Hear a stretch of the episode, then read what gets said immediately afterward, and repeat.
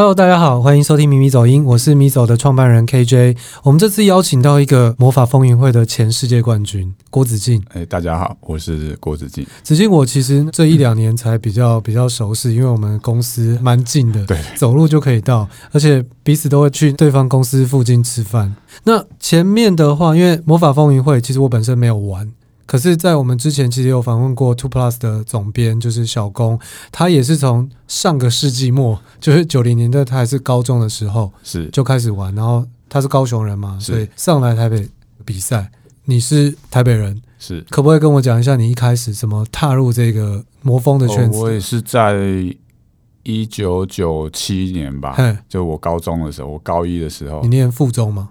对，我念师大附中，我，我念延平，这个，我被你们学校包围。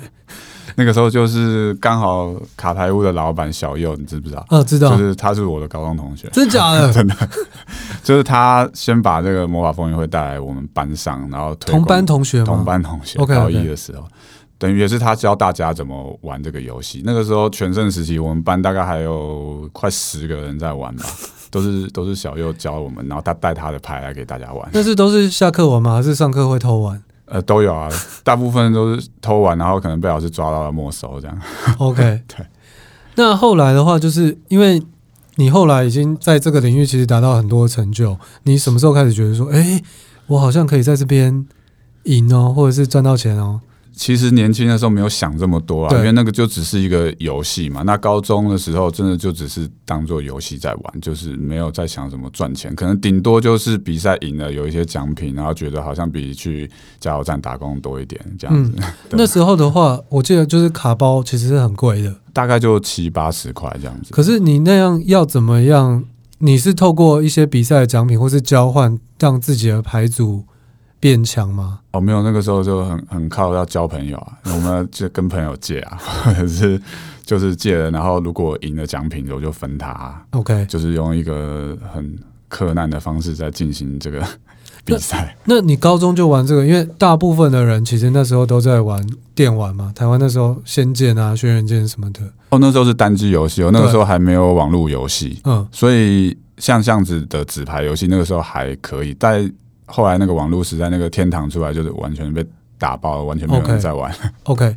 你可以说一下你那时候第一次去卡店比赛的想法和过程吗？哦，其实也没有哎、欸，那是因为班上同学大家都只下课十分钟玩，然后玩一玩，可能也没有办法玩的很透彻啊，或是就是很随意的玩一玩。那当时好像尖端出版社，那时都代理商是尖端出版社，然后他好像会发行一些定期的杂志刊物。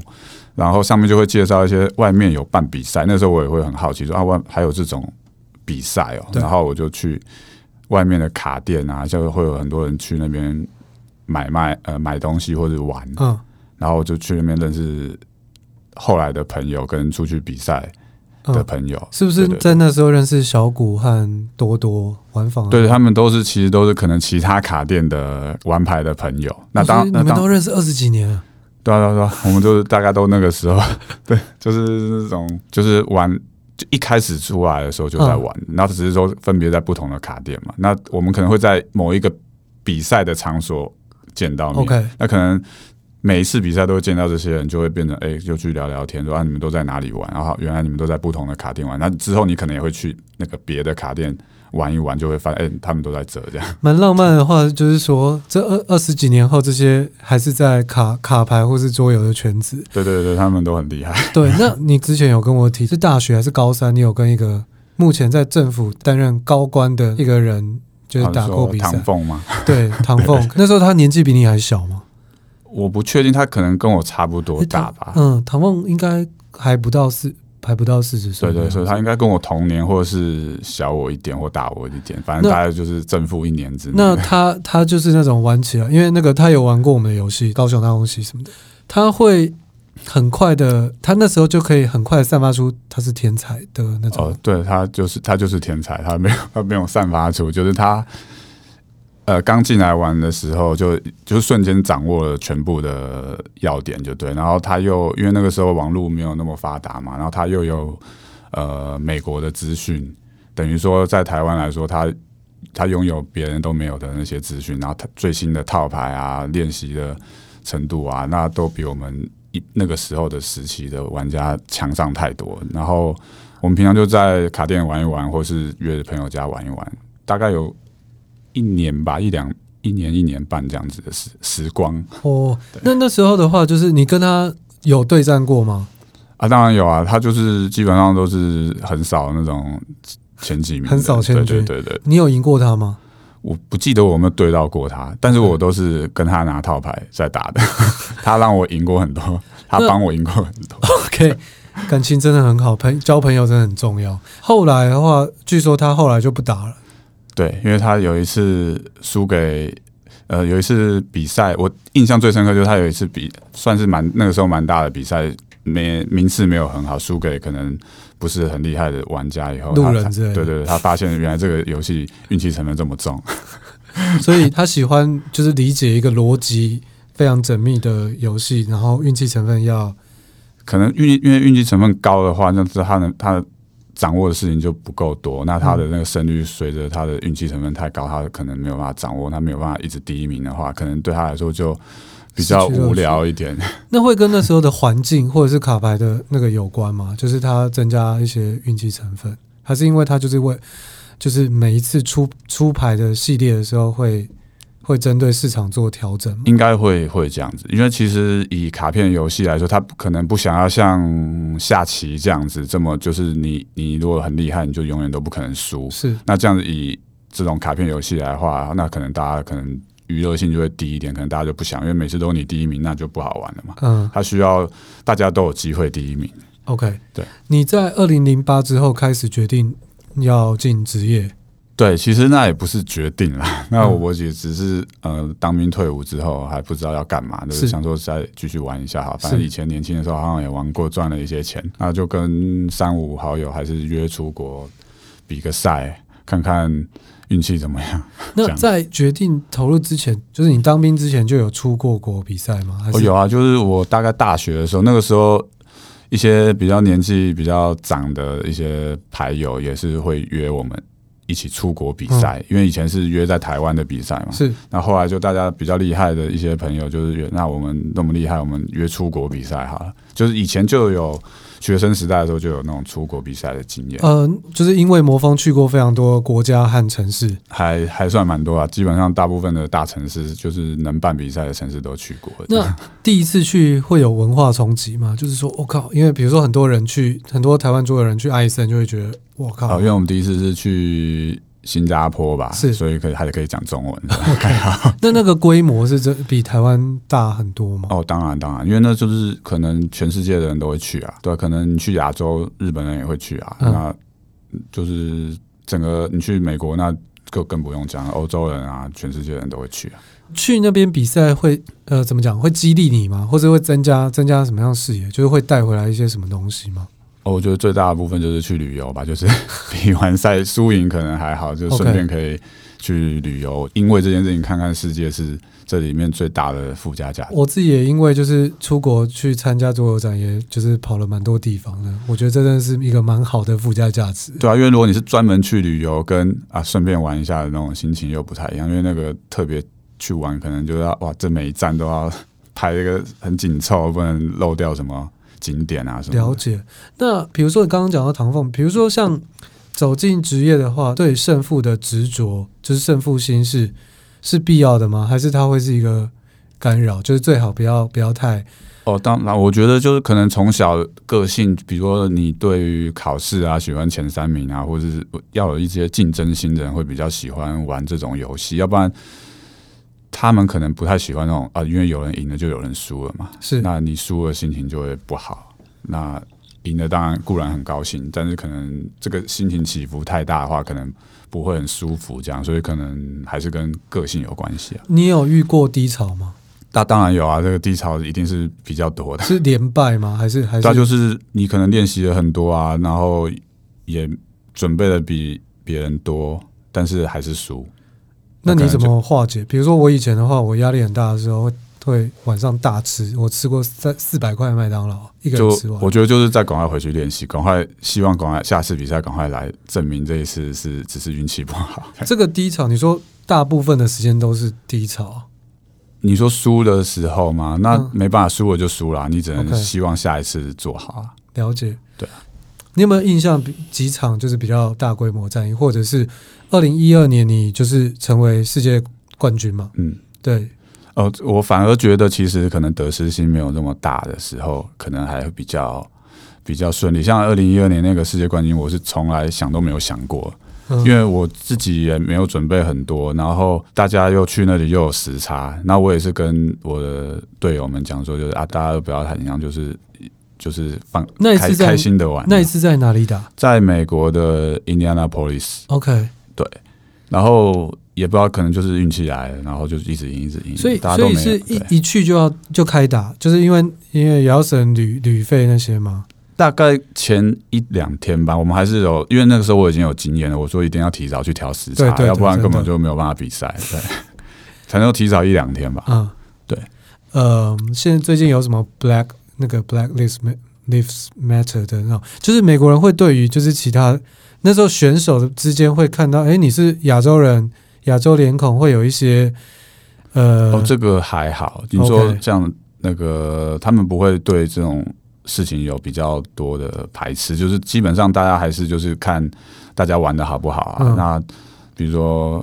高手的朋友大概也是高手啊，那我们这种比较弱的人，就是跟比较弱的人聚在一起。嗯、太太谦虚了。那那一次的话是那个打到世界冠军是要打几天，然后打大概几场？哦，第一天好像是那个时候好像是七十一个国家，然后淘汰到剩三十二个，然后第二天要淘汰到剩八个，然后第三天就是八强决赛这样子。酷诶，八强的话是单淘汰吗？对对对，八强就是单淘汰，就淘汰就是你八强输了就剩四强，然后。冠亚，然后冠军。你你整个过程都没有得失心，还是到后面的时候会觉得说，哎，靠，我好像有机会赢呢？对，我因为他们说那次我那次真的是算是如有神助，我好像那一天打下来总共打了不知道十几场，我好像只输一场而已，而且那场好像也是无关胜负，就我们已经我们已经进八强。那到八强之后会开始变紧张吗？啊，当然，因为他就是坐在摄影机前面打，然后大家可能。我们那时候还好，因为我们那时候无名小卒，所以大家都把压力放在对方的身上，因为对方是那种比较有名的国家或者选手，那他们就会觉得他们好像比较会夺冠，所以我们就有点像是爆冷门啊，大家都一开始也没看好我们，所以大家也是不知道，可能不知道怎么报道我们。懂。那时候的话，就是后面八强大部分你说比较厉害的国家，除了美国。还有其他的哦，说到美国，就美国就是在我们进八强前最后一场关键战，就是谁赢就谁进八强。基本上我们已经输了，但是我的队友自摸一张，就是唯一一张能赢的牌，然后逆转了美国的那个那个，现在影片上都还有流传，就是大家要消遣那些美国的那个。对美国的那很厉害的人的时候，就会拿着影片出来消遣他。OK，所以是一个。那那时候的话，是很多观众吗？因为我们那时候就是最关键的，就赢了就进八强，因为大家都觉得美国队一定会进八强，因为美国队那那一年是非常强。哦，所以台湾那时候干掉美国，所以周周遭的人有惊呼吗？或是当然当然，就是那那个影片是非常夸张的。所以网络上现在 YouTube 可以看得到，早就找得到。你那时候来会觉得很振奋，或是觉得看奇迹吗？对，所以那就是我们运气好，因为我们其实已经输了，没有还是有实力啊。对，那那张牌就叫奇迹，就是那张牌的异能就叫奇迹，哦、所以那个他们都会觉得说，哦，台湾就是奇迹的逆转了美国进入八强。那进入八强，因为我觉得有时候是一种气势，就是进入八强还有遇到比较比较大的挑战吗？哦，对啊，那其实进八强，其实进八强的国家跟选手就都是很强的。其实能进八强的。对手都不会太差，其实都是一点点些微的差距。你有特别说，哎，哪几国遇到要小心，或者是哪几国就是比较实力比较强吗？跟人口有，有点忘了，因为他那个蛮久，我忘了那时候八强有哪些。那那总体来说，魔方的就是会玩的，除了台湾之台湾、美国之外，有哪几个国家是比较？哦，日本啊，日本非常强，日本很强。对，那欧洲呢？欧洲，我觉得日本是美国以外最强的国家，因为日本应该是长长时期有玩纸牌游戏的文文化在，是，所以其实其实他们游戏王啊历史都很悠久，所以他们好像日本人玩卡牌这件事情是很正常的事情，是，对对对。那最后冠军的话，开心吗？啊，当然开心啊，总会，因为因为完全没有期待，所以 那时候特别开心。奖金应该还还不错吧？那时候那个时候是多少？忘记四四万美金吧？OK，对，OK，应该但是四个人分就也还好。OK，OK，、okay, okay. 对我我发现你维基百科上面还有你的相关的排名啊，相关的。哦，那个就是那应该不是你建的吧？大概我的好朋友做的吧？就我不知道那怎么弄的。他有提到，就是比如说我们玩这些，可能我们上一辈。或是长辈比较不了解的娱乐的时候，像刚开始开桌游店的时候，我爸以为我在开德州扑克，是对。那你爸妈就是应该知道你常玩这些游戏，从高中开始。当然，附中是一个很学风自由的高中，他们怎么看？会反对还是说，哎、欸，就是蛮尊重的？其实我爸妈对我的态度一直都是很开放，就你想干嘛就干嘛，只要只要你 OK 就可以。但是说一开始我。没有出去找工作，然后在打这个牌的时候，我也是不敢跟我家里的人讲，就是我都宁愿说我什么事情都没做，我也不要说哦，我想要以此为为生啊，为职业啊。真的假的？对，我觉得说，因为可能讲了就会被问说啊，是能赚多少钱啊？你到底赢？你每次都赢吗？还是怎么样？就不想问被问那些细节。但是他看到你常常出国，应该也代表说，哎，好像有有搞头，或者是。对、啊就是，但是他可能就觉得，他们可能就觉得说，反正你你 OK 就 OK 嘛，对。那、嗯、他们不会，他们算是很感谢他们让我这么自由的去做自己想做的事啊。真的，那二零一二得到世界冠军的时候，他们知道吗？该不会他们也不知道？知道啊，他们知道啊。那时候新闻有吗？好像有报纸，还是有，反正有报报过一阵子。嗯，对，一小一小篇吧。那他们开心吗？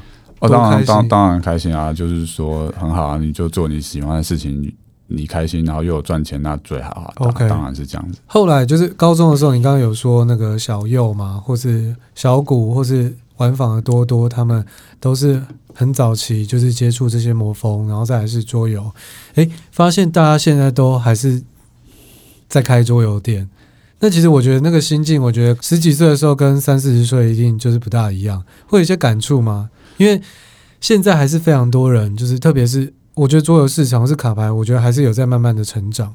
对，我觉得可能相较于之前有某某一段时期，好像大家都在沉迷网络游戏的那个，像我自己也一直在玩魔兽世界，对，就是可能大家最后还是想要走出来面对面，是桌游开始发展的契机，就是从两千年到二零零八，应该蛮久的那种，大家都在。家里玩网络游戏啊？你现在开游戏平方嘛，在中山站。是，我觉得你们你们的装潢就是其实非常现代，跟一般的呃我认知的桌游店，我以前也开过，就又不大一样，就蛮时尚的。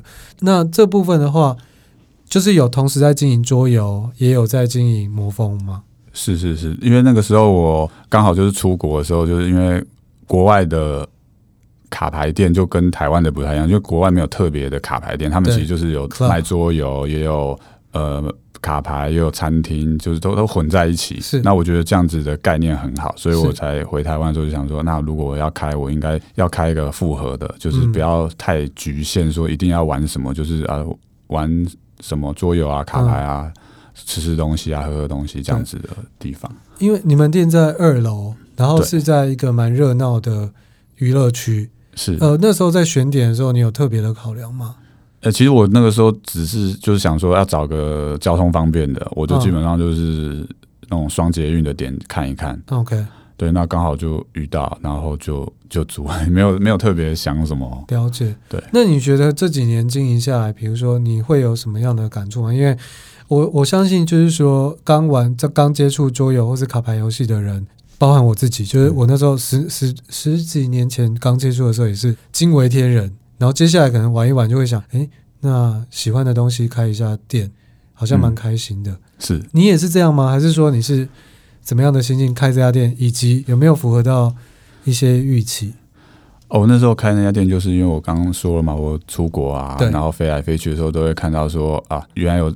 店可以开成这样啊？那有一天我就想说，有一天我飞不动了，我就回来台湾 开一间这样子的店。嗯、对，然后也是在我大概从二零零八嘛，我大概是打了七年。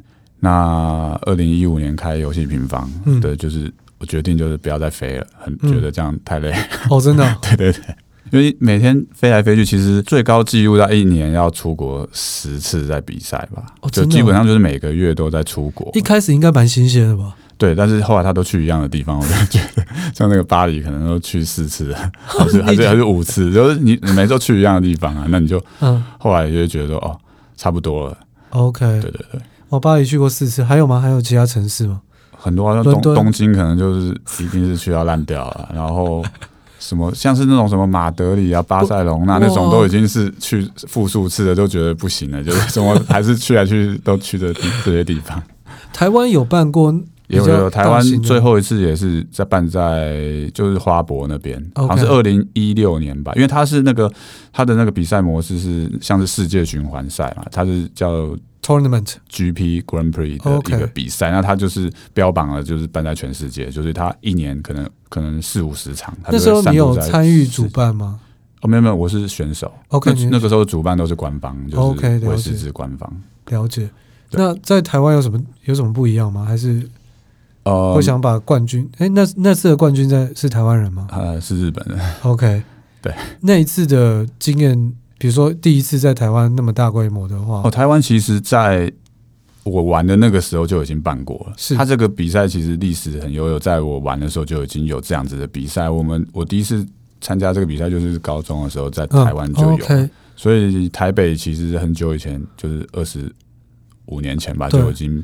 办过这个比赛，那其实蛮特别的，因为台湾其实是一个两千多万的人口，其实也没有到很多。可是我发现，我觉得台湾的人的消费力，还有其实蛮多地方的实力，其实都蛮蛮强的。是对，你会觉得魔风台湾人的话是有一定的实力吗？我觉得比较多现在的客人，感觉都是我们那个时候高中的.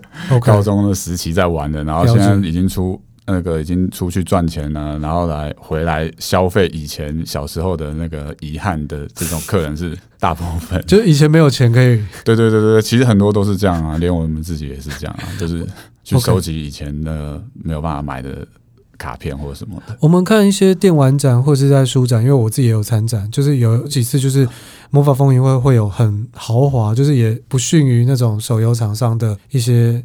一些参展这个部分的话，应该目的的话就是还是想推广新的新的客群，对吗？是是是，因为我觉得以游戏厂商的立场来说，他一定希望越多的人新加入来玩，更是最好的。那那会不会对一些新进人来说，就是他已经前面有二十几年的历史了？那这些历史的话，当然是。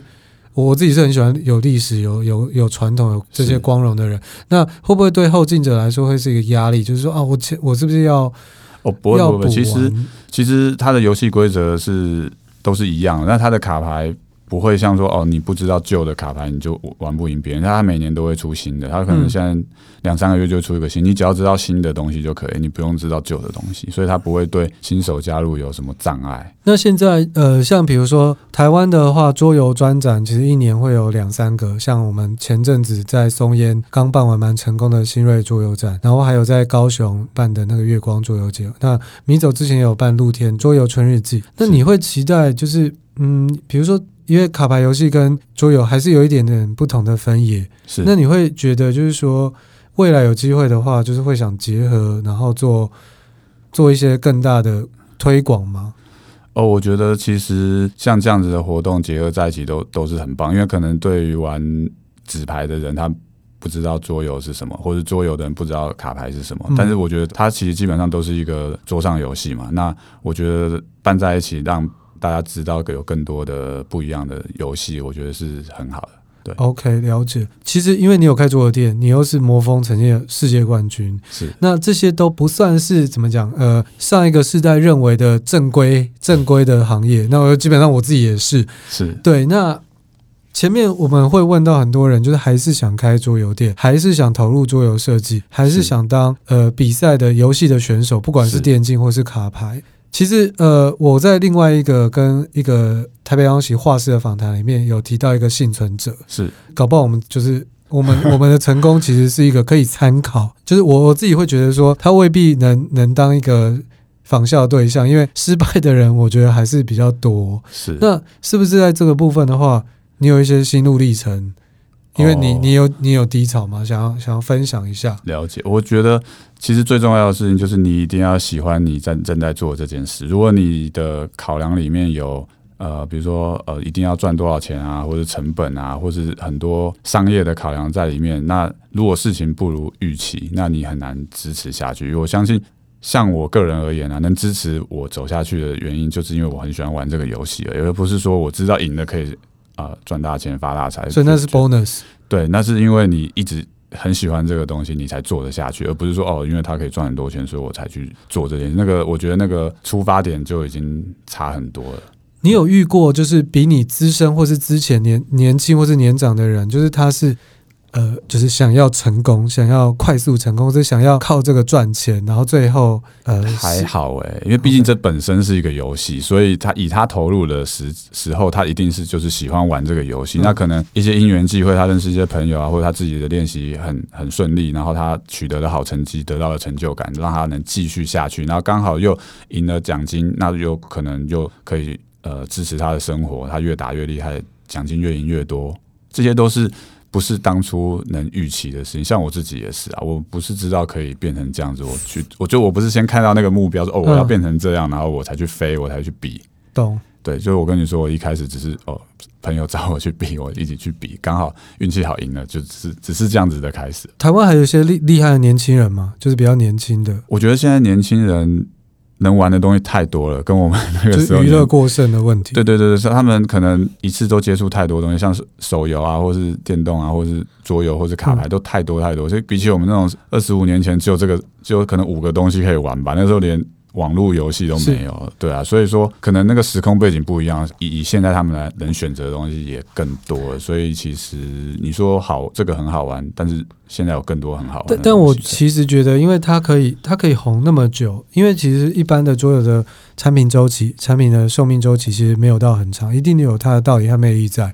那就算它的客群，就是我我我我自己。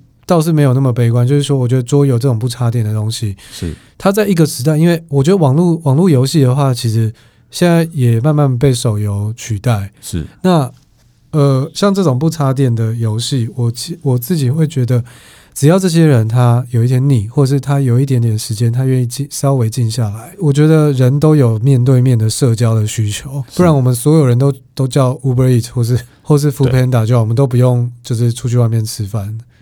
是不是就是说，我其实自己会蛮乐观，觉得说，只要这些年轻人虽然现在少子化，他有一点点时间，我觉得一定还是会，也不是说复苏，我觉得他会是一个很有魅力的娱乐。是因为我觉得这个主要的重点还是在于人跟人见面的互动，嗯、因为像魔风也有线上版啊，是，但我一点都不喜欢玩线上版，真的、哦。对，然后像那个拉密那些也有线上版，嗯、我也完全不喜欢玩。对，就是我觉得是像这样子的游戏，就是要跟人一起玩才好玩，而不是说，而不是说哦，你有线上门，那你在家里就可以玩了。呃，我们之前其实有遇到团队，他想要开发开发那个，哎、欸，之前有那个、啊，就是有团队去找你试玩，就是开发类似集换式卡牌游戏，是，但它其实又跟桌游又不大一样，因为它的商业的性质，就是变现的方式其实不大一样。嗯、那对这些想要开发集换式卡牌的。呃，设计师有没有什么建议，或者是他是不是要结合 IP，他可能成功率可能会比较高？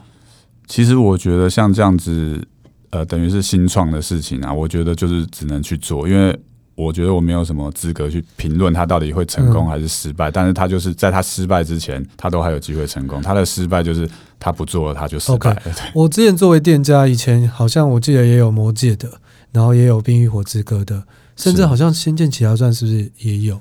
有啊，以前那种单机版全部都现在都改成网络版，再重出一次。对，那那我觉得像现在最红的当然就是宝可梦或者是游游戏王。是，可是我听一些其他有在玩卡牌，就是说宝可梦其实有点过于简单。可是这种简单是不是也是符合比较时代的需求？是？哦，或许啊，或许。所以其实可能现在的人不想要玩太难的游戏，就以以至于魔风可能没有。